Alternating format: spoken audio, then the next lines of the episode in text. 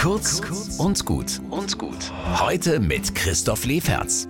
Heute gibt es zwei religiöse Jubiläen, die mir viel bedeuten. Erstens, das ist genau 502 Jahre her, Martin Luther muss zum Reichstag nach Worms. Dort befragt ihn Kaiser Karl erstmals zu seinen Thesen.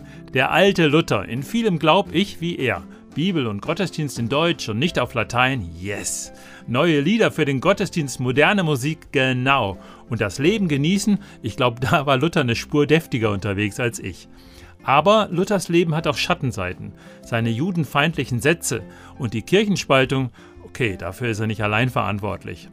Da passt das zweite Jubiläum von heute. Genau vor 74 Jahren wurde Thésée gegründet. Ein Orden bei Lyon. Ich war schon mehrfach da. Da finden katholische und evangelische Christen wieder zusammen. Und Jugendliche aus aller Welt sind da, die neugierig sind auf den Glauben, ohne die ganzen steilen Sätze, über die andere sich streiten.